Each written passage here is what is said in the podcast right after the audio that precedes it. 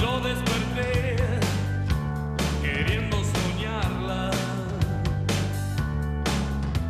Algún tiempo atrás pensé en escribirle.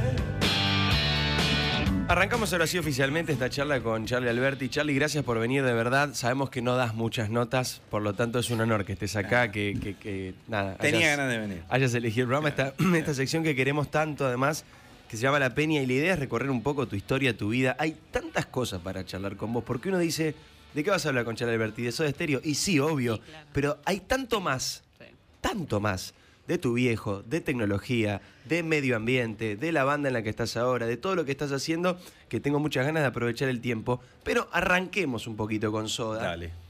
Porque es muy grande Soda Stereo. Es muy enorme. De hecho, recién te decía Cari acá un poco en broma en el corte, te decía, o sea, no puedo creer que estés acá. Es, Claro.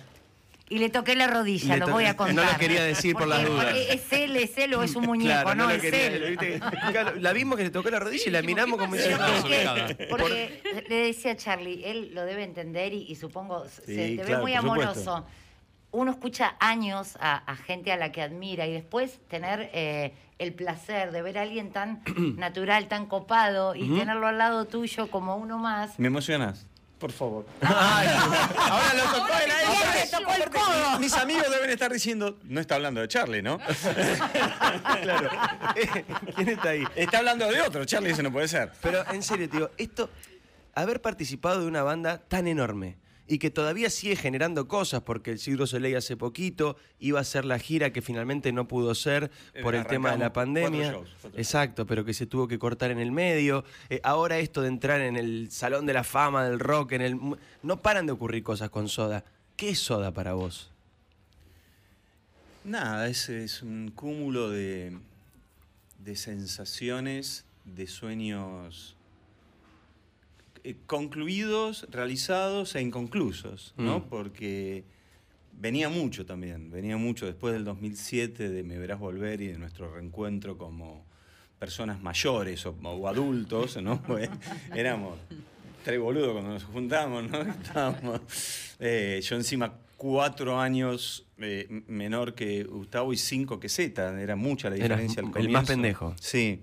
Eh, es, es, es una vida fabulosa de, de- millones de emociones, de aprendizajes y como te dije, de sueños realizados y otros inconclusos, pero, pero donde la realidad superó, superó cualquier sueño, ¿no? Porque nosotros soñábamos grande y buscábamos eso grande, que no era fama justamente, era eh, un- una, algo magistral a nivel musical y a nivel generar cada día un show mejor y lo- costase lo que costase, ese era nuestro objetivo. ¿Desde siempre soñaban en grande? ¿Desde el principio? ¿Desde Sí. que se juntaron por primera vez? Mirá, la primera vez que vinieron Gustavo y Zeta a casa, nos juntamos en mi sala, empezamos a hablar, hubo una química inmediata. Vos decís mi sala, tu viejo, un músico Claro, muy importante. Muy claro, claro. Yo eh, tenía sala de ensayo, lo cual Claro. ya era un golazo. Claro, era ¿No? Cuando le dije, tengo sala de ensayo, listo, vamos Listo. para allá. No sé si, Alberti, digámoslo. claro, Sí, no- sé si toca muy bien, pero tiene sala de sí, ensayo. ya está, ¿no? listo. Se terminó la búsqueda. Total. Con sala de ensayo valía el doble. Entonces, eh, nada, nos pusimos a hablar y yo me acuerdo que. eh, voy a contar algo que nadie lo sabe. est- Estoy comenzando a escribir un libro. Uh, Entonces me, me empecé a reunir con. Te agarramos en el momento ghostwriter. justo, justo, porque estás rememorando cosas. Claro, tengo una memoria pésima, ¿eh? soy Doris, la de Nemo. igual. Nemo.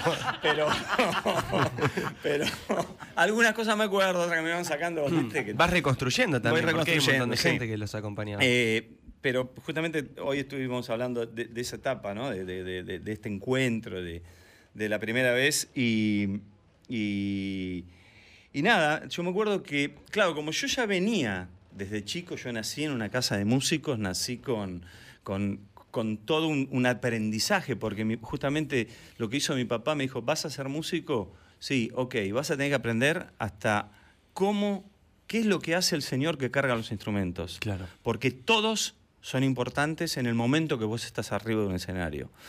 Eh, entonces yo pasé desde chico por todos esos trabajos. Yo fui el plomo de mi papá, el que le manejaba la camioneta, el que le hizo sonido, el que tocó la batería. O sea, ¿Por qué? Porque él quería educarme con eso. Entonces, cuando yo me junté con los chicos, yo ya tenía una concepción de, no solamente de la música, de haber estudiado y haber hecho un montón de cosas, sino también tenía una concepción de shows, de cosas que se tenían que hacer de otra forma. Entonces, me acuerdo que en, ese, en esa primera reunión donde decíamos, no, porque nos encantaría hacer esto y no llegamos, y yo le decía, tenemos que cambiar los escenarios. Vos veías los escenarios de rock de ese momento.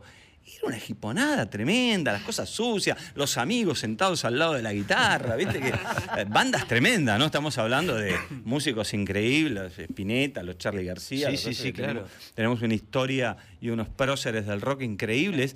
Pero eso no quitaba que yo veía los shows y decía, no puede ser, ¿por qué yo veo Yes y es espectacular y veo de, de Invisible y es espectacular la música, pero falta? Entonces, La puesta en escena. que, que todo hace un show, Bueno, todo ustedes- hace a lo que vos estás entregando, ¿no? Eh, eh, Y eh, ustedes de eso hicieron una marca. bueno, eh, ju- justamente, yo soy un tipo que vivo de- de- de- del detalle, del detalle. Para mí todo es una sumatoria de detalles, entonces sufro mucho eso, pero cuando lo podés desarrollar y lo ves, te das cuenta que donde metes el ojo, generalmente las cosas están cuidadas. En ese primer encuentro te escucho y me resulta mágico que, que estés acá contando el primer encuentro con, con- con- con los tres que finalmente después se- iban a hacer Soda Stereo. Pero decías, en ese encuentro soñábamos en grande, soñábamos con cambiar las cosas, soñábamos con dejar una marca, con dejar una huella. Eh, A ver, no sé si tanto. Bueno, pero estaba el germen, ¿no? Soñábamos a full, ¿no? Te habíamos puesto el volumen del Soñaban a sueño full. a, 11, ¿no? A 10. Ah, perfecto. Estábamos, vamos. Bueno. Eso ocurrió en el primer encuentro. ¿Y en qué momento se dieron cuenta que lo habían logrado? Mira, hay una anécdota muy sencilla, pero creo que lo- lo- una de las cosas buenas que nosotros tuvimos es que nunca, nunca nos creímos, ¿no? Eh, tuvimos algunos problemas de, de ego, ¿no? Y de cosas, y de, porque fue muy difícil manejar un crecimiento tan vertiginoso, ¿no? Tan vertiginoso. Pero me acuerdo que una vez estábamos en, en la sala de ensayo y, y vino Gustavo y entró contento y dijo, no lo puedo creer, ¿qué pasó? Vine caminando y pasé por el jardín de infante de acá a dos cuadras y estaban cantando un tema de Sodo, lo logramos. Qué groso. ¿no? Para él había sido, lo logramos que ya en un jardín de infante Claro, los ya. nenes estén cantando eh, un tema de Soda Stereo. Y uno iba tomando conciencia muy de a poco, ¿viste? Muy de a poco. Nosotros vivíamos adentro de la burbuja porque era muy fuerte todo, ¿no? Vos llegabas a Chile y usabas la custodia de Pinochet. O sea, era increíble lo que pasaba. Claro, era ¿no? enorme y o sea, era tenía- tenías un nivel de seguridad alrededor tuyo porque había 1.500 personas abajo del hotel, a donde fueses. Entonces, qué sé yo, creo que, que una de las mayores inteligencias nuestras estuvo en tratar de mantener lo más posible los pies sobre la tierra. ¿Cómo lo hicieron a eso? ¿Fue consciente? ¿Fue un laburo consciente? Creo que en algún... Mira, a ver, tuvimos buenos managers. Creo que Alberto Janián, que fue un gran manager nuestro, nos ayudó mucho en eso también, ¿no? Él nos enseñó a... eh, y nos decía, bueno, ustedes se van de Chile donde son los Beatles. Y van a llegar a Perú donde no nos conoce nadie. Preparen sus cabezas, Para ¿no? eso. Claro, porque tenía que ver... Y esa gimnasia también nos ayudaba con nuestra Qué vida bueno eso. cotidiana. Qué bueno eso. ¿No? Eh, porque lo que primero que te puede pasar es que te deprimas. O- Claro, o, que llegue con, eso de, bueno, yo soy, no sos nadie. Y, y O es relativo quién sos, depende de dónde estés. totalmente, ¿viste? en realidad nunca sos nadie. Claro, ¿no? Sí, un sí, músico que sí. está haciendo cosas que a la gente le gusta. Eh, entonces, pero más allá de eso, digo, eh, Qué fuerte igual que digas, nunca sos nadie. No, pero está bueno, Está o sea, buenísimo es, bueno como digo, concepción. sos, Es sos una persona... eh, qué no sos más que nadie, me parece que es la Bueno, eh, por, Claro. por ahí es eso, pero digo, eh, creo que se fue dando también, ¿no? Se fue dando, eh, éramos tipos sanos, eh, éramos tipos conscientes y principalmente lo que más nos gustaba era tocar. Nosotros vivíamos adentro de la sala de ensayo encerrados los tres solos. Inclusive sábados y domingos. Cuando vos le decís, che, ¿cuándo ensayabas? Todos los días. Bueno, ¿y los, los fines de semana qué hacías? No, no, no. Ensayaba. ¿Me ensayabas? Todos los días. Y cuando ibas creciendo y salías y volvías roto a las, a las 5 de la mañana o a las 7 de la mañana a tu casa, a las 3 de la tarde tenías que estarse en la, en la sala como fuese, maestro. Los ensayos no se suspendían.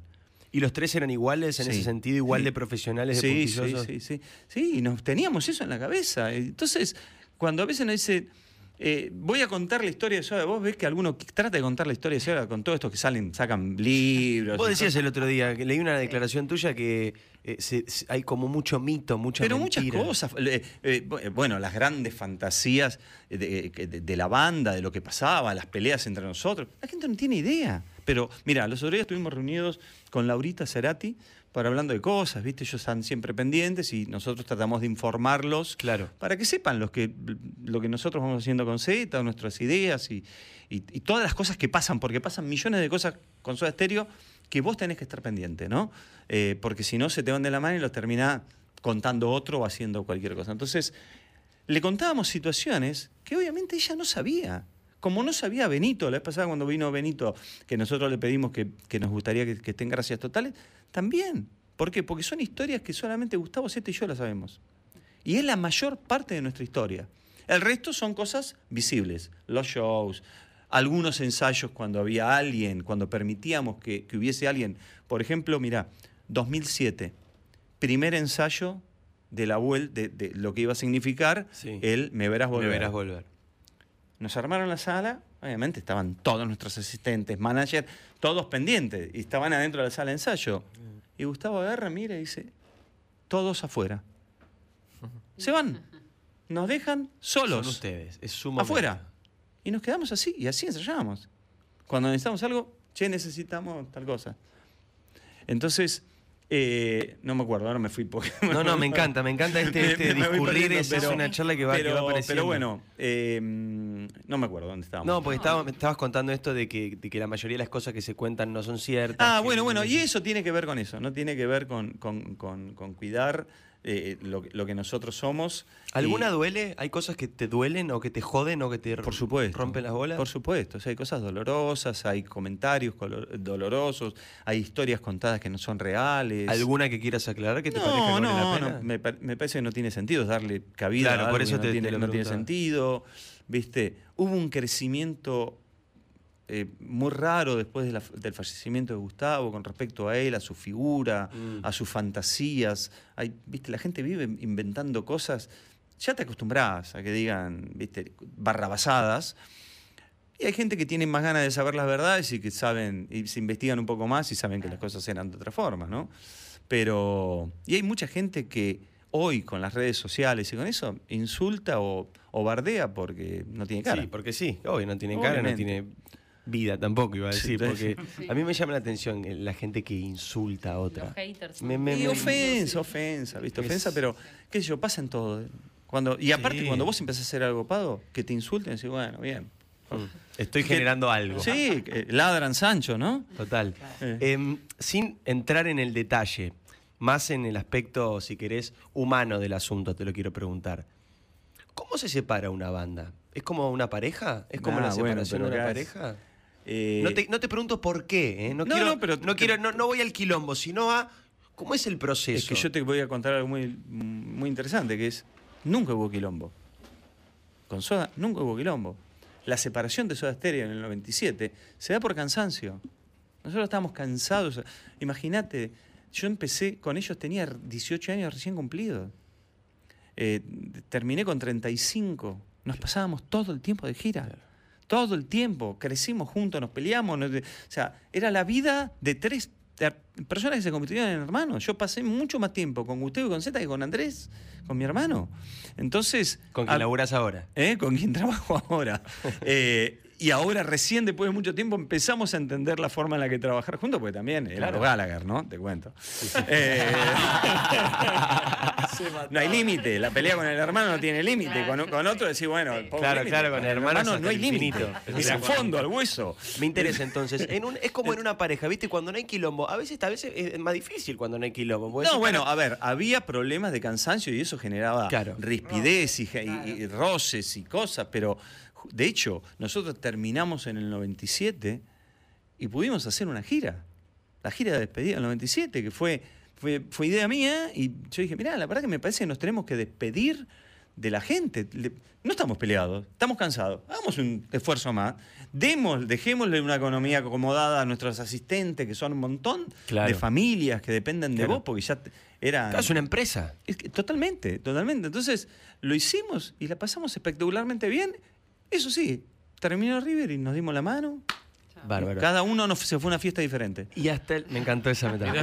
Pero fue real. a una, no es metáfora, es literal a una Literal, fiesta diferente. cada uno para un lado diferente. Ahí empezó la vida. Y después, hasta el 2007 que vuelven, ¿cómo, cómo, cómo es esa relación? ¿Siguen, ¿Siguen juntos, se siguen hablando? Porque también es un desarraigo, es un desgarro. Decir, Sí, bueno, por- de golpe, chau, pum, no te No, veo más, a- no te hablo más. Aparte, porque en un momento no querés ser más Soda Stereo.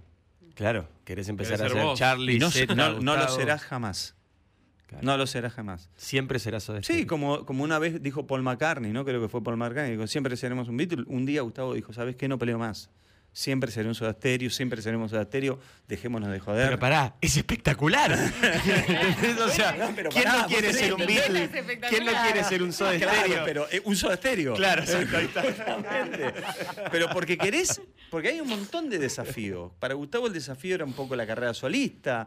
Para mí, yo en ese momento me había metido a full con la tecnología. Entonces es, ¿qué puedo hacer yo solo? Porque siempre, por más que la fantasía popular diga que Cerati, que- éramos tres personas. Mm. ¿Viste? Éramos tres personas, los temas salían desde los tres. Después, erróneamente, cometimos el, el- el- el- el- el error de, de- de no poner ciertos límites al, al ego de Gustavo a la hora de firmar los temas. Pero los temas, vos los escuchás, salían de la sala. Éramos tres personas componiendo. Entonces, digo, cuando esos límites se, se- se- se sueltan, ¿no? Ya no tengo que estar más con ellos. ¿Qué valgo yo? ¿Qué hago yo? ¿Dónde están mis ideas? ¿Cuál es mi desafío en la vida? ¿Lo puedo hacer o tengo que salir corriendo a Es como buscarlos? aprender a vivir de vuelta. Claro. Es como que te, viste, te sueltan, te, te- te tuviste, entre comillas, preso durante un montón te sueltan a la calle. ¿Qué hago ¿Cómo ahora? hiciste? ¿Cómo te diste cuenta? No, bueno, lo vas haciendo, lo vas, vas investigando y vas tomando confianza, ¿no? Eh, yo decidí que en ese momento no era, el camino no era la música porque iba a sentir grandes decepciones. ¿Por qué? Porque es imposible que hacer cualquier cosa todos te iban a comparar con Soda Stereo. Entonces, Claro. decidir por, otra, por otro lado de mi vida, que es la curiosidad, la tecnología, soy un tipo...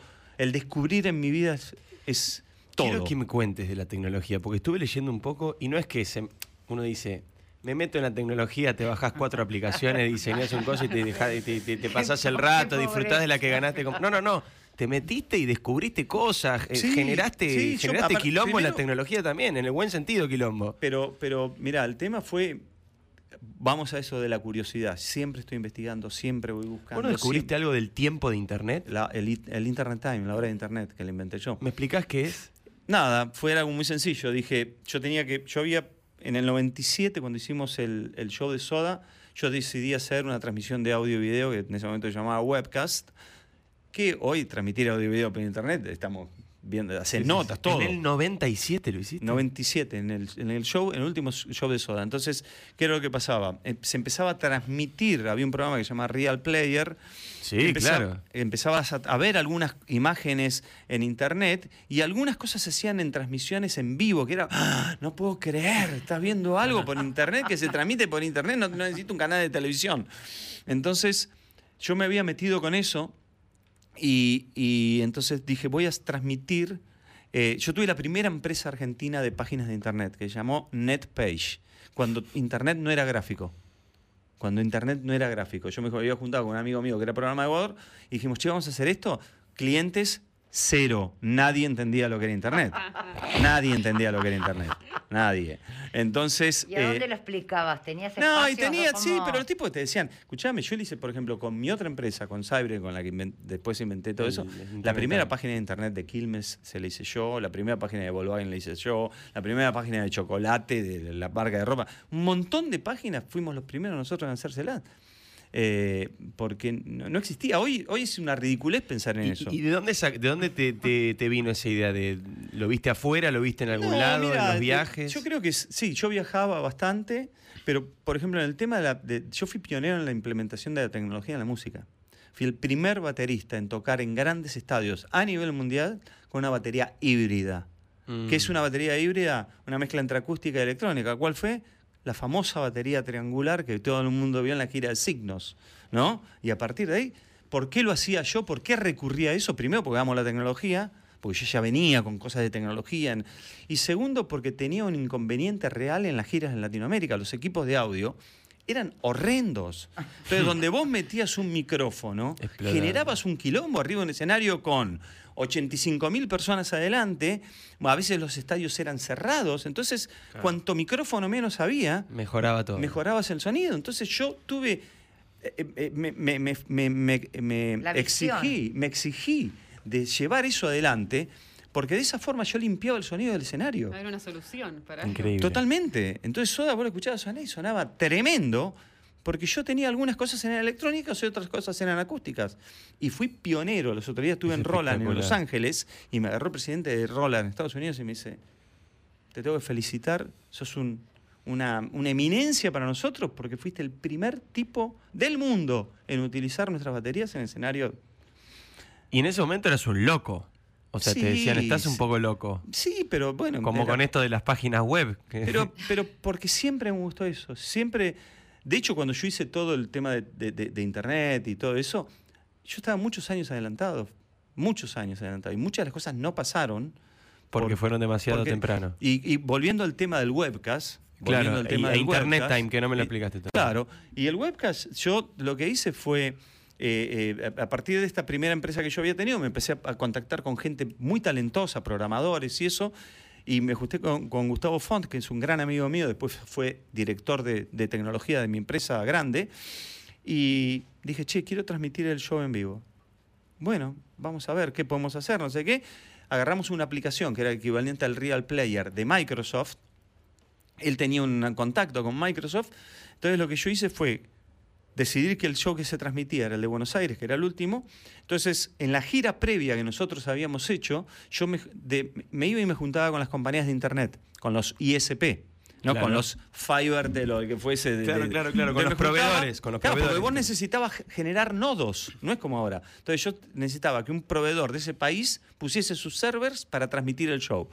Entonces armé una red de, no me acuerdo, 6, 7, no me acuerdo cuántos países es esa, y cuando transmitimos nosotros pudimos llegar a tener un millón de conexiones simultáneas. No, no, Año no. 97 no existía la banda ancha. Es increíble lo que estás contando. ¿No? O sea, es ciencia ficción. no, no, y la gente de Microsoft decía, ¿cómo hicieron? ¿Cuántos servidores colgaron? 12. Uy, nosotros lo habíamos probado con 3. A partir de ese momento pasamos a ser asesores en webcast de Microsoft. ¿Por qué? Porque habíamos logrado. Es increíble. Entonces, increíble. Claro, y, y eran esas cosas, y siempre me jugué a eso. ¿Y cómo es lo de.? Y lo de la hora de internet. porque La hora de internet, Bien, un bien, me descubrimiento guiando, porque de si no me Alberti. vuelvo.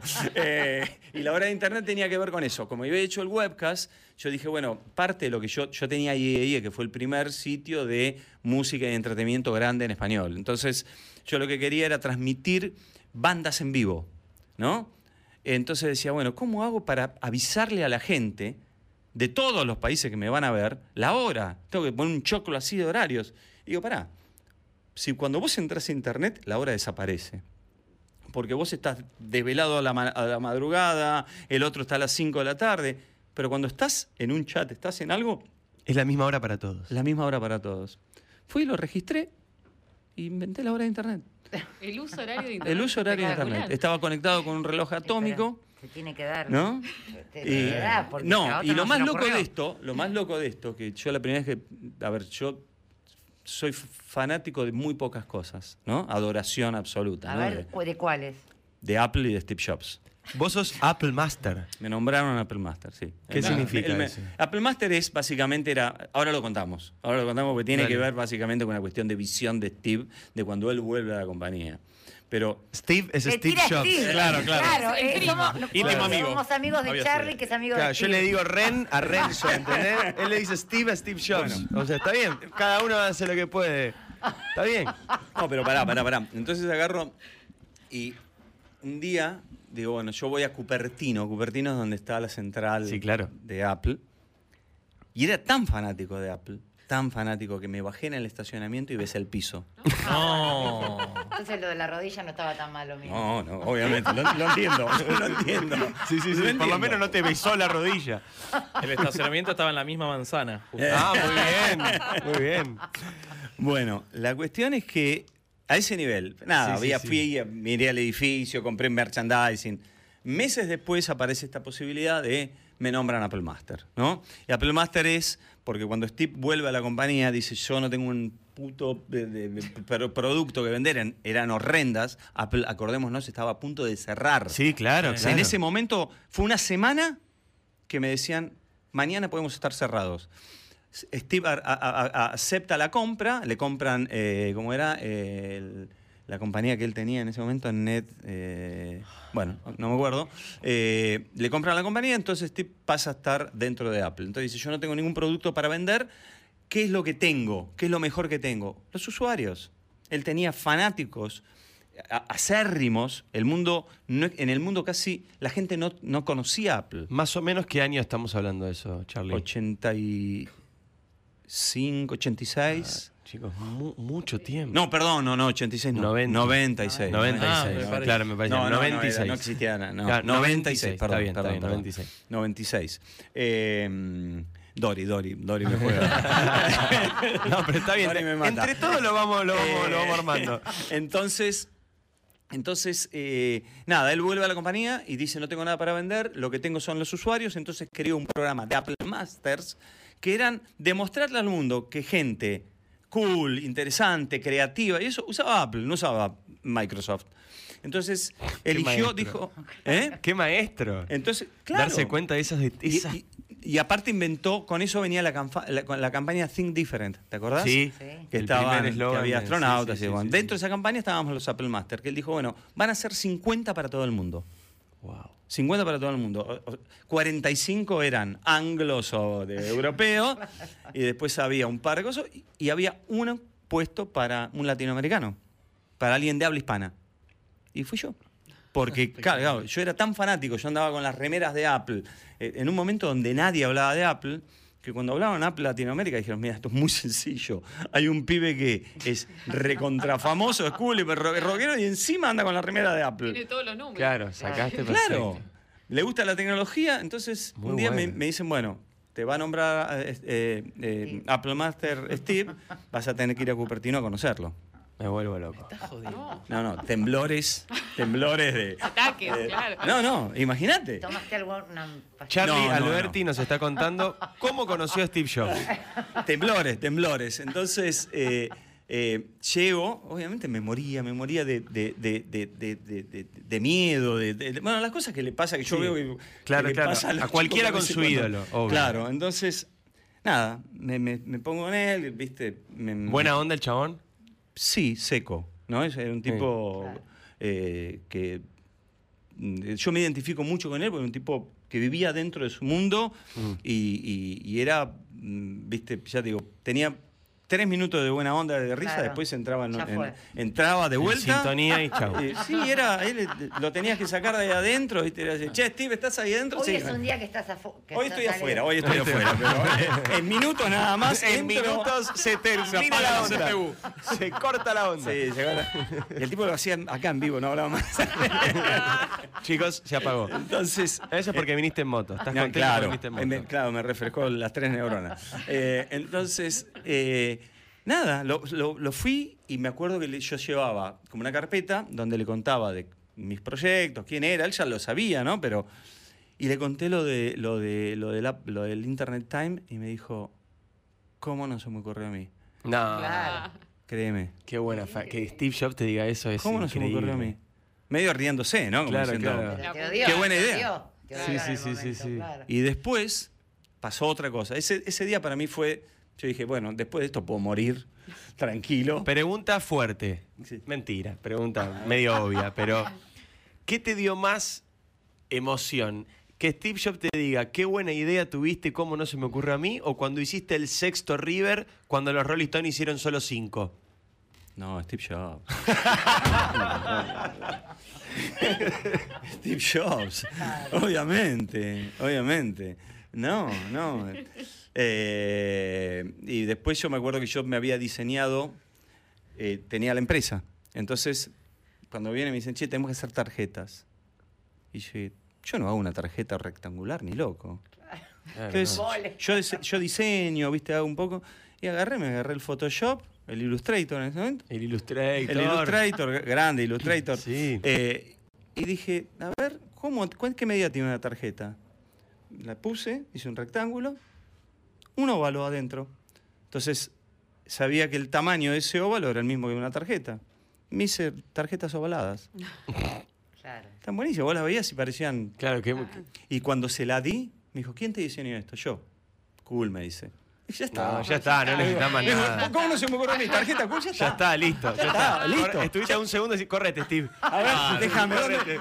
Escúchame. ¿Cómo No, le dicen eso? iPhone, vení. Eh, no, fue, eh, esa- esos momentos fueron espectaculares.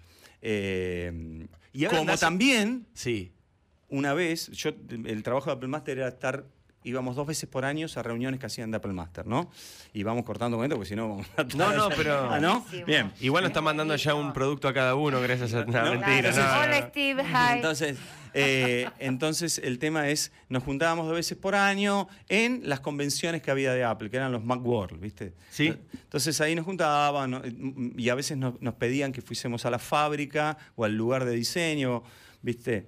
Para que, obviamente, previo contrato de- de Confidencialidad. confidencialidad firmado, viésemos los productos que iban a salir y que los Apple Master les demos su, su opinión, ¿no? Y entre los Apple Master estaba aquello, Mohamed Ali, tengo, tengo alguna... tengo, Me estás eh, no, yo tengo una anécdota con uno, yo, yo tenía muy buena onda con él. ¿no? ¿Con Ali? Con Ali. Que casi no hablaba. Casi no hablaba. todos- Estaba son to- todos especiales. No, pero estás hablando de Steve Jobs, Mohamed, estás hablando del. del- No, pero Pegaron y una vez, una vez estábamos en, un- en una estábamos en una reunión de, de- siempre Steve daba el keynote, viste la, la Sí. charla y adelante los la primera fila eran todos los Apple Master. Entonces nos van a sentar y yo me siento y, y, y Mohamed dice sentate acá, viste, me hace con sentate acá, perfecto. Entonces estaba estaba yo, Mohamed Ali, su hijo y su mujer, ¿no? La mujer era la que si vos querías entender algo, ella te explicaba qué te estaba tratando de decir. Claro. Y era fanático de los chocolates él. Entonces yo veo que él se sienta, ¿no? Con una bolsa. Digo, bueno, a los dos minutos que empieza Steve la charla, codazo, caramelo. ¿Viste? Chocolatín. Era un chocolatín a mí, un chocolatín para él, un chocolatín para el hijo, un chocolatín para la Ah, se puso a señora. morfar ahí. Ay, a compartir los chocolatines con él. ¡Comiendo chocolatines! Era un enfermo del chocolate como yo. ¿Sabés cómo Y terminé? terminamos, terminaron charlando de chocolate. Eh, con- no podías, no podías porque se podía. él tenía muchos problemas para comunicarse ya en ese momento. Claro, ya estaba, ya estaba grande. Sí, sí, sí. Pero eran, qué sé yo, son de las tantas anécdotas que Y tengo. así en ese nivel otro, así que conozcas que venís Steve Jobs, venís Mohamed Ali.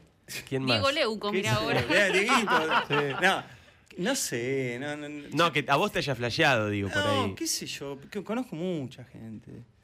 De la ¿Viste- música. viste con la ¿a quién- teoría? ¿A quién, admiras? Po- Porque, por ejemplo, estás, ustedes están con, con Coldplay mano a mano directamente, digo. sí, Chris, Chris tiene por eso, muy buena onda. Chris, Tiene- me con Chris Martin. amo que le Pero- pero, pero eh, a ver, una, una, No sé, una, digo, una que me un emocionó Beatles, mucho, un una que me Stone. emocion- perdón, una que me emocionó mucho, Y ahora lo sumamos a Fernández Díaz, ¿eh? que ya está. Stewart. Copeland. Dios para mí. Mm. Dios. Dios. Dios de la batería Copeland. eh, como muchos bateristas, pero nada, un- un- una Un referente referencia. tuyo. Un referente tuyo. Muy grande, muy grande, ¿viste? Pues es un tipo que combina muchas cosas con una habilidad muy, muy notable. Y cuando nosotros estábamos pensando en hacer, en hacer Canción Animal, nosotros ya habíamos hecho doble vida con, con ¿cómo se llama? Con Carlos Salomar. Que Carlos Salomar era guitarrista de Bowie, compositor de muchos temas de, de- de Bowie, tocó con todo el mundo, con Mick Jagger, Carlos un genio. Entonces dijimos, bueno, ¿quién va a producir el, el próximo disco? ¿Lo volvemos a producir nosotros o lo produce alguien? Y no me acuerdo cómo apareció el nombre de Copeland quiere Mm. producir Soda Stereo. Le dijeron, ¿No? yes. El Bueno. batero de The Police. El baterista Sí, de sí, The Police. sí. Entonces, nos invitan, no me acuerdo si nosotros estábamos en México, nos invitan a Los Ángeles porque tocaba Animal Logic, que era la banda de ese momento de, de, de Steve- de Stewart Copeland, con Stanley Clark y no me acuerdo quién, quién más. Eh, Imagínate la bola que le daba al resto. Eh, para- y eh, Squeeze, la banda Squeeze, que Gustavo era recontra fanático de Squeeze. Recontra fanático de Squeeze. Entonces, eh, nada, nos invitan, nos ponen ahí en primera fila, vimos el show de, de Animal Logic y cuando termina, eh, Miles Copeland, el, el manager, nos dice, bueno, chicos, eh, eh, Stewart lo quiere conocer, ¿viste? Nos acercamos al camarín, abre la puerta y sale el mono este, que es altísimo, ¿no? Y yo lo veía más alto porque yo me, me había convertido en algo muy chiquitito en ese momento. Y, y saluda a Gustavo, lo saluda a Z y yo me quedé mudo. No le pude decir, y Gustavo me pegó un caso y me decía, boludo, decile algo. Hablale, dale, Gil. No podía, no podía hablar de la, de la emoción de Claro. conocer. Qué groso, qué lindo, qué lindo esto que estás contando. Gracias, eh. Charlie, además por compartirlo con nosotros. Me, me encanta esta charla. De hecho, no pusimos un tema. No, no, no, no lo necesitamos, Nos, o nos sea, metimos tanto en la charla, está tan apasionante muy esta conversación. escucharte. No metimos ni un Sí. tema todavía. Eh, Jorge Fernández Díaz, bienvenido. Me tengo que poner Hola, ¿cómo les va? ¿Cómo andas? ¿Qué libro, Charlie, Eso que vas a para, hacer, para la eh? moto, para la moto. Ahí está. Eh, ¿Qué decía Jorgito? Ahí se No, puso los Charlie, auriculares. qué libro, qué libro que va a escribir, ¿eh? Impresionante, ¿no? No. Eh, que esperemos. qué sé yo, vamos Y a ver. con tantas Igualmente, esto es con tiempo, yo no tengo ningún apuro, puede tardar años. Ya no, tenés editorial. Ahora, Charlie, a mí lo que me impacta, que soy, aunque, aunque parezco mucho más viejo que vos, porque vos pareces muy joven, No, joder. este, somos más o menos de la misma generación, y, viste, nosotros esperábamos cada disco cuando salía, como una obra conceptual, ¿no? Estábamos esperando que saliera el disco de Soda, el disco, no sé, el disco de Creedence, de, Rolling Stones, de, los Beatles, cada, cada, y ni hablar de los discos de- del rock nacional, ¿no? Y esa, es- esa espera, justamente por la tecnología, creo que ya no existe, o sí. Bueno, vos dijiste algo muy hermoso, que es, esperaba al disco como una obra. Eran obras. Claro, eran obras eran obras. conceptuales, eran, había todo un recorrido que vos planteabas en el armado de un disco. ¿Qué, te- qué tema iba primero, qué tema iba segundo? Después vos lo podías, decidías cuál querías. El CD aceleró esa cosa de, de- de ansiedad de la gente, ¿no? Eh, de, de paso el tema lo esquipeo más rápido. Pero así todo vos planteabas un recorrido y cada tema tenía un porqué en el disco. Todo eso hoy desapareció. Todo eso desapareció porque por más que vos quieras hacer un disco, o sea, por más que vos saques un disco, eh, la gente lo, escucha ya desde el primer momento de otra forma, ¿no? Y aparte empiezan en, todo este mundo digital, empiezan a funcionar otras herra- herramientas a favor y en contra. A favor, digo, es el momento donde más, música se escucha en el mundo. Mm. Es el momento donde peor dinero ganan los músicos en el mundo, porque la plata te la llevan hoy más que nunca las compañías y Spotify, eh, o las plataformas. Eh, pero más allá de eso, digo, eh, hay otras situaciones que uno tiene que tener en cuenta, como por ejemplo el skip rate. ¿No? Vos cuando pones un tema en una plataforma, estás, entraste en un deal con un algoritmo. ¿no? Y ese algoritmo eh, es el que va a decidir qué va a pasar con tu música de ahora en más. Y está, se alimenta de las reacciones de la gente. ¿no? Entonces, eh, por ejemplo, vos escuchás un tema en Spotify, tenés tu, tu playlist, o, o decís, che, voy a escuchar esto, te- este tema de mole, y lo dejás. Y Spotify, a partir de que tu selección terminó, empieza, sigue con ese estilo. Sí, empieza a plantearte eh, nuevos temas, ¿no? Algunos nuevos, otros con- no, otros. Pero la, la idea es, bueno, yo trato de que esta persona siga escuchando música. Lo que pasa, y muchos lo, lo ha- lo hacemos, es, te ponen, a- vos venís escuchando música, de golpe piden un tema, uf, no me gusta, lo, lo pasás. Claro. Skip.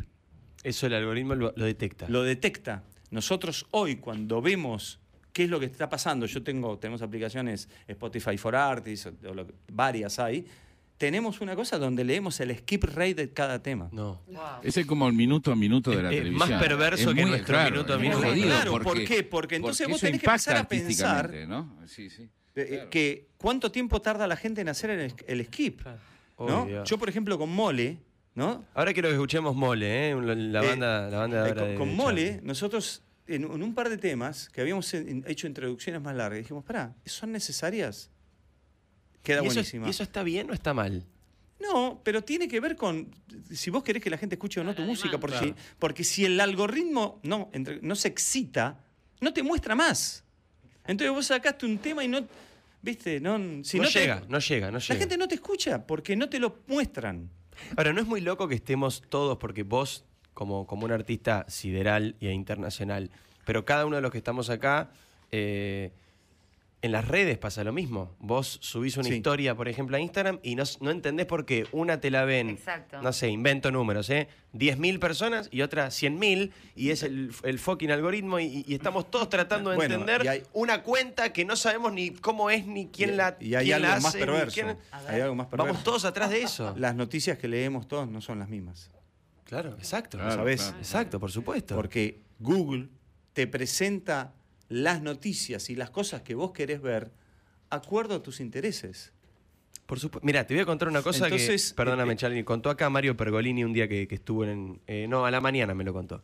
Eh, él laburó en, un- en uno de los software, porque él también está, lo sabes, muy metido en la tecnología, laburó en uno de los software, escucha esto Jorge porque es increíble, eh, que usa Netflix para detectar, según cómo cada uno navega con el control remoto, quién está viendo la tele.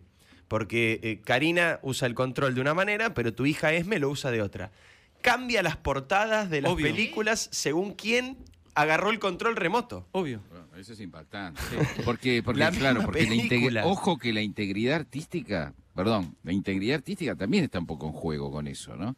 Eh, absolutamente. hartó de, hartó de, de pescado no se hubiera podido, Claro. por, por los algoritmos no se hubiera podido hacer, digo, ¿no? Para No, no, no, no. Y, y eso, y, eso es, y es muy cruel.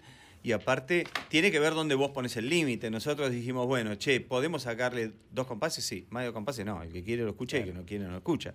¿No? Son nuevas reglas. Son nuevas reglas y vos estás, ya el que decide sobre tu música no sos vos, es un algoritmo. Me, eh, escuchamos un poquito de Mole, que es eh, la banda en la que está ahora estás con tu hermano Sí. ahí. Eh, ¿Qué tenemos? A ver, eh, decime, decime qué temas tenemos de los que habíamos preparado. Eclipse, Elixir, ¿cuál te gusta más, Charlie, para, Eh, para poné el que quieras. A ver, poné, poné, poné y y hablamos un poquito. Elixir. Ahí está.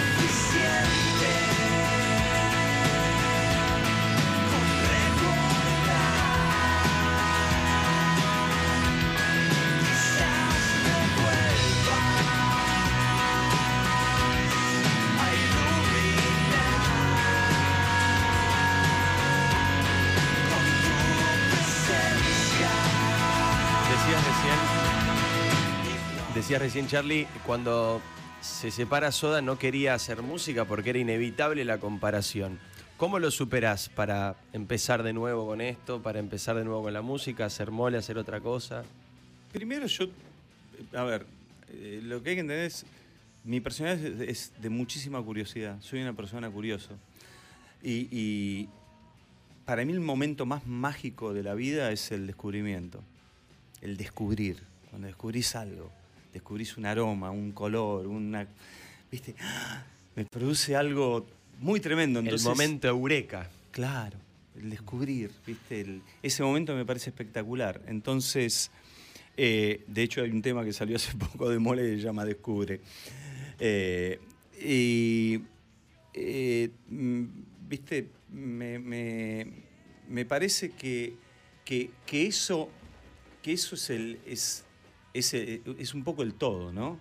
Y me perdí la pregunta, porque me fui por otro lado. No, ¿cómo, me- ¿cómo fue que superaste y dijiste, voy a hacer Eh, música igual, voy, ya está, Soda? No Claro. importa si me comparan con Soda. Fui Eh, Soda claro, lo que pasa es que yo lo, lo- lo primero que hice fue ir por otro lado porque tenía otras curiosidades, Claro. ¿no? En ese momento yo me empalmé soda con la tecnología porque yo ya venía, yo había sido pionero en la implementación de la tecnología en la música en Latinoamérica. La vez pasada fui a Roland, a la compañía de instrumentos. Sí, sí, no, nos contabas ¿no? recién, sí, sí, y, sí. y- y nada, y los tipos me decían, Charlie, para nosotros sos un prócer, fuiste el primer tipo que utilizaba las baterías en estadios, ¿no?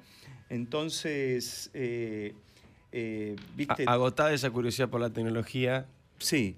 Eh, mm, de- después de eso pasé al ambientalismo, o sea, como gran proyecto de mi También es vida. muy fuerte en tu vida. ¿no? Sí. Y entendía que la música, si bien la música ante- antes del, del ambientalismo tuvo que ver con la vuelta de soda, y yo antes de eso había empezado con Mole. Mole tiene ya unos cuantos años, tuvo un arranque muy espectacu- espectacular, tocamos como teloneros de Oasis, ganamos un, ¿cómo se llama? Un Gardel, Mm. ¿no? Y, y después me metí de lleno con el, con el tema ambiental. Y ahora decidí como reencontrarme con la música desde ese lugar, ¿no? Del- de- nuevamente desde, desde el descubrir otras cosas, con una relación más madura con mi hermano, ¿no? Porque, porque si no, eso también era- se ponía, era como los Gallagher, ¿no? Claro, O sea, claro, ah, jodido, como los ah. Sí, sí, Lo que sí. pasa es que en la pelea de hermanos no hay filtro, No. Entonces, Ahora, Charlie, Sí. eh, este, este momento tan particular de la humanidad, ¿no? Eh, donde vos estás, eh, estamos encerrados, estamos frente a una pandemia inédita, ¿cómo lo llevas vos? ¿Qué, cómo, ¿Qué descubriste vos en estos, en estos tiempos? Mirá, yo soy una persona muy solitaria y mm, la verdad que lo que más... Muy solitaria, pero al mismo tiempo viaja bastante. Eh, entonces sufrí mucho eso, pero en mi vida cotidiana de, lunes a, a- a viernes, yo estoy todo el día cerrado en el estudio. Mi, mi estudio es mi base de operaciones para cualquier cosa que yo, que yo mm, haga. Entonces, la verdad que es que tanto no me cambió la vida. ¿No? Eh, sí me dio tiempo para ordenar mi casa, como creo que hicimos todo al, comienzo, ¿no? Creo que todos ordenamos Ordenar y cocinar. eh, de ordenar y cocinar. Eh, sí, algo también me animé a hacer, si bien no, no- no soy un, un gran chef. Eh, pero, pero la verdad que tanto no, tanto no me cambió. Tanto no me cambió por, por mi, mi esencia, ¿viste? Yo disfruto mucho de estar solo. ¿Y este viaje al ambientalismo, cómo surgió y, y qué visión te dio? Mirá, tiene que ver con, con- con la enseñanza de uno. Yo vengo de una familia donde, donde de, gran sensibilidad, padre músico, madre artista plástica y, y- y- donde pasaban un montón de cosas relacionadas con eso. Y, me pareció que, que basado en... Yo viví un tiempito en, en Los Ángeles y ahí las cosas estaban como más avanzadas y en un momento sentí que había que poner una alerta grande y, y decidí empezar a hacerlo. ¿no? Y al principio yo me acuerdo que, que había empezado a trabajar con Al Gore. Eso ¿no? te iba a decir, entre las personalidades que estamos mencionando, no habíamos mencionado a Al Gore, que tiene un, Claro, un papel y- fundamental en el tema del ambientalismo a nivel sí, mundial. Yo, y, y quien soy muy amigo.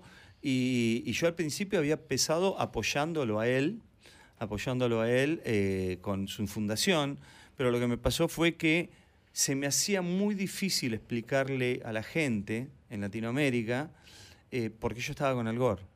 Porque mucha gente lo consideraba eh, ex vicepresidente norteamericano, que no sé qué, que la bomba, que esto, que el otro. O sea, hay un montón de cosas muy complejas en la política. Qué gilada, qué prurito, prurito permanente. Pero ¿no? bueno, son cosas difíciles porque la verdad que vos cuando está, vos lo sabés, estás, estás cerca de políticos y eso, en muchas cosas tienen las manos atadas. ¿no? Entonces hay ciertas cosas que pueden cambiar, otras que no, y otras que se lo llevan puesto, por, como lo vemos todos los días, ¿no? No, y aparte, Entonces- perdón, ponías en agenda o pones en agenda un tema que no está en un orden de prioridades importante y que es súper importante. Sí, lo que me pasó fue, yo al principio había comenzado con él y después entendí que yo tenía un poder, por lo menos de comunicación en Latinoamérica, de mucha más credibilidad. Por lo menos es lo que yo sentía y lo que me decía la gente. Charlie, ¿por qué lo haces? No sé qué. Me acuerdo que fui al BID en un momento y Luis Alberto Moreno me dice, Charlie, ¿qué haces con Algor?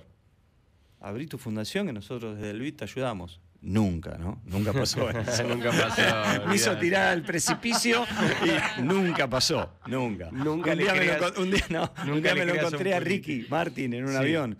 Otro. Ricky. Otro más. Otro nombre más. No, le digo, No che. nos humilles más, por No, pero favor. pará, le digo, che, boludo, ¿cómo, cómo hiciste con, con- con Luis Alberto? Porque, la eh, viste, con Luis Alberto Moreno, el Sí, sí, presidente sí, del claro. Digo, ¿cómo hiciste para sacarle un mango? Porque yo hace un año que me prometieron de todo, me llevaron a Canadá a hablar, a dar conferencias. Dice, no me hables. No me dio nunca un mango. Ah, estuvieron Ricky también. Está bien, si no le dieron a Ricky ya está, olvídate. Claro, porque viste que él tiene una fundación para Sí, chicos claro, y todo claro, eso. claro. Entonces dije, bueno, ok, basta, Yo dejemos de- te, eh, me quedaría hablando hasta las nueve y media de la noche. Eh, no se puede, lamentablemente. Eh, empezó ya el programa de mi padre, que ahora está haciendo Jorge. Tiene que volver. Tené- cuando quieras. Pero además te quiero preguntar, por lo menos mi parte es la última, Jorge, si querés cerrar con una pregunta tuya. Eh, ¿En qué andás ahora? ¿Andás con alguna idea? Porque nos estás contando todo el tiempo cosas que te. de- inquietudes que fuiste teniendo y fuiste explotando a altísimo nivel. ¿En qué andás ahora? ¿Estás haciendo algún quilombito con algo? ¿Estás metido en eh, algo? Algo que tiene que ver con bebidas. Ah, mira. Hace muchos años vengo trabajando en una cosa. ¿Bebidas alcohólicas? Con bebida alcohólica. Una bebida alcohólica, pero con una visión totalmente diferente, bajo alcohol en realidad. Eh, pero bueno, nada. Reciclable, me eh, imagino. muchas cosas, muchas cosas muy lindas que no pasan en la industria y que me costó mucho tiempo lograrlas. Eh, cuando uno quiere hacer cosas, a veces tiene que encontrar los socios adecuados para, que- para tener la dimensión adecuada, ¿no? Y me costó mucho eso. A veces las negociaciones son muy difíciles. Eh, así que estoy con eso, pero principalmente hoy estoy, estoy con Gracias Totales, que es un show magnífico que hicimos con Z y que queremos terminar cuando tenga que terminar. o sea, no pudieron por la pandemia. Fue espectacular, es muy emocionante y la verdad que es la última vez que la gente que va a podernos ver a los tres arriba del escenario, porque hay cinco temas que los tocamos con Gustavo, los tres, eh, Por la tecnología. por la tecnología. Eh, y después, bueno, están todos, desde Chris Martin a, no sé, Vicentico. Eh, de- no sé, Espectacular. están todos. Eh, ¿Tienen, fe- ¿Tienen ya más o menos algún plan de volver en alguna fecha? ¿Se- ¿O están todavía esperando? Dije que- Vicentico y Vicentico no está, no sé. No. en algún momento lo habíamos pensado. No importa, lo mandamos. Vicente. No, pero te mandamos a te lo cambio a Vicentico con Juanes. Juanes. No, porque Juanes está bien, me quedé perfecto. pensando y digo, ¿Por qué Vicentico? ¿Por qué dije Vicentico? Sí, no, porque en algún momento habíamos hablado y algunos no pudieron por Claro. tiempo, porque viste que pero hay, Es Doris, es Doris. ¿Hay alguna- de Doris, claro, claro. Doris. ¿hay, hay Doris me alguna mata. fecha aproximada o todavía están esperando que termine esto? Mira, todo es recalculando, recalculando, ¿viste? Claro. Eh, recalculando quedó hoy en los dos primeros shows serían los dos de, Ri- de River, del campo de polo. Ah. Creo que es 18 y 19 de diciembre. Diciembre. Ahí estaríamos O sea, arrancando la gira. apuntamos a fin de año. Sí. Espectacular. Sí, gran show. Gran show, No, muy no, emocionante. increíble. La gente no paró de llorar en los cuatro shows que hicimos. Eh, así que eso. Y Hay mole. que ir. Y mole. Estoy de todo, de todo. El libro que, bueno, eventualmente en algún día, Hay que algún día esperar, saldrá. hay que esperar. el- la bebida esta misteriosa que nos Falta poco prometiendo. Jorge, no sé si querés cerrar con algo. No, Igual, quiero cerrar simplemente con que Charlie no solo demuestra ser un, haber sido un y ser un extraordinario músico, sino un gran innovador. impresionante. Un gran innovador. Yo estoy que no. Mirá que hacemos notas y acá, haber, ¿eh? claro, Estoy- haber construido la vida en una gran aventura. Eso me parece realmente espectacular. ¿Eh? Te Buenísimo. felicito, Charlie. ¿eh? Un abrazo muy grande. Gracias, gracias. Charlie, para nosotros ha sido un honor, insisto, hacemos eh, notas todos los días y, y siempre con gente interesante y con gente que tiene, hacía mucho que a mí Y aprendemos. no nos pasaba, me parece, ¿no? Acá el clima en el estudio de... Muchas gracias. De verdad, esto, ponemos música acá cuando hablamos Sí. y no pusimos un solo tema, porque se, se volvió una charla muy, muy, muy, muy interesante desde un costado que por ahí los más fanáticos conocían de vos, pero por ahí el, el- el- el público más general no. Así que te agradezco muchísimo eh, que hayas estado acá.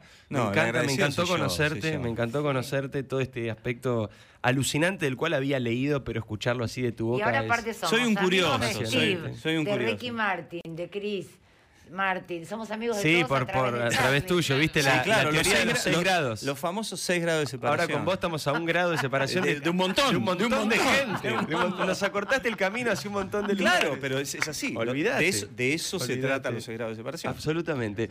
Eh, lo único que, de lo que no vas a zafar es que nosotros siempre arruinamos canciones Sí. Bien. en esta sección que se llama La Peña y decidimos arruinarte hoy eh, a vos eh, de música ligera. Muy bien. ¿Sí? Eh, cuando quiera, señora Adriana ¿Van a cantar Jón. ustedes? Sí, claro. Nosotros, por supuesto. ¿Vos no? Usted no canta. No, no, Charlie. yo no canto, no. Nunca cantó una, una Oh. cosita. Ah, un- eh, hemos eh, coro Nos acompaña con un poquito acá. No, no, no, no. No, si no quiere, Prefiero, no. prefiero decir que no canto. Perfecto, me parece, me parece muy bien. Señores, Charlie Alberti estuvo con nosotros. Alucinante esta nota.